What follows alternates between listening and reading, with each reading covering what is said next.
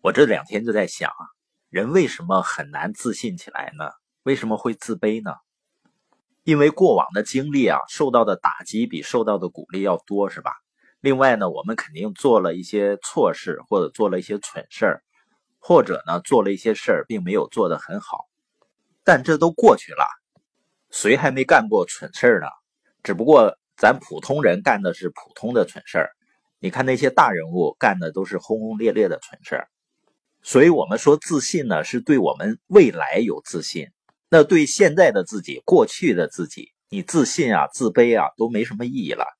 那为什么对未来要有自信呢？我们前面不提到了定型心态和成长心态吗？定型心态的人呢，他相信人的能力和智力是固定的，或者是到成年了就定型了；而成长心态的人呢，他知道人的能力和智力都是逐步积累获得的。这两种心态呢，给人带来的差异啊是非常非常巨大的。你跟那些，比如一听说学习就说洗脑，或者呢说是鸡汤的人，你聊一聊，你会发现呢。他们一般不是说是命啊，就是说是自己没那个天分。他说自己没这个天分也就罢了，他甚至还说自己周围的人，甚至自己的孩子没有这个或者那个天分。所以这种定型心态还能够传染给别人的。当我们有成长心态的时候啊，你会发现就不会关注错误的焦点，你就会对未来自信，而不是对自己的现状自信。不是拿自己的现状跟那些成功的人的现状来比较，有成长心态呢，我们就可以清晰的意识到，我们的自信可以一点一点累积的。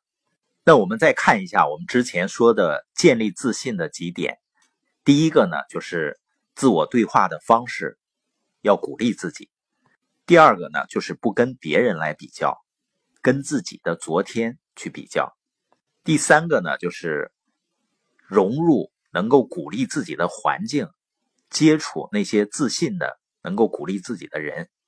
那我们今天再看一下第四点，就是为别人做一些事情，也能够有助于我们积累自信。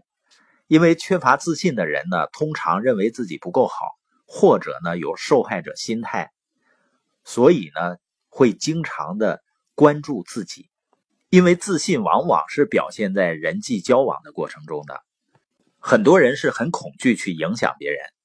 但如果我们通过服务别人，或者做一些事情，能够帮助别人增加价值，能够为别人的生活改变付出一些努力的话，一定会大大的增加我们的自信心的。而且你会发现啊，如果你做了对别人有帮助的事情的时候啊。你自己很难感到不快乐。当你看到你能够为别人增值的时候啊，自我价值感也会提高的。就像我们鼓励朋友们去建自己的社群一样。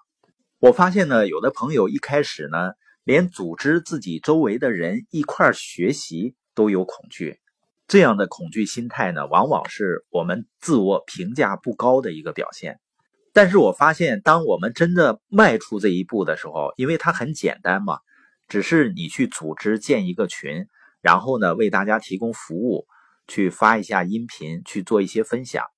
慢慢的会发现呢，当我们做这些事情的时候，会提高别人对我们自己的评价，因为总是会有一些积极的回应。这样呢，就在人和人之间啊产生良性的互动。另外呢，培养自信还要对自己的每一次小的进步要给予庆祝，给予鼓励。那当真正的自信建立起来以后呢，我们就会更有安全感。实际上，人从生下来啊，就一直在寻找安全感。小的时候呢，安全感来自于父母；长大了呢，安全感来自于工作，或者是一套房子，或者是另一半儿但你发现，如果把安全感建立在外在的事物上或者人上的时候，你永远不会获得百分之一百的安全感。比如小孩子做错事了呢，他会担心，就会没有安全感，担心父母不再爱自己了。长大了有一份稳定的工作呢，也会看着老板的脸色，或者担心这个单位或者公司出问题。只有自信建立起来以后呢，你对你的未来充满信心，我们才会真正的建立起自己对生活的安全感，那是非常美妙的。另外呢，真正自信的人啊，他也会为周围的人成功感到高兴。实际上这是最难的。我们是不是曾经有一个阶段啊？我们不是害怕自己不能成功，我们只是害怕我们周围的人比我们更早的成功。或者是呢，害怕别人比自己更成功，这肯定也是不良的自我形象的一种表现啊。但是呢，好在我们都是有着成长心态的人，慢慢的治疗吧。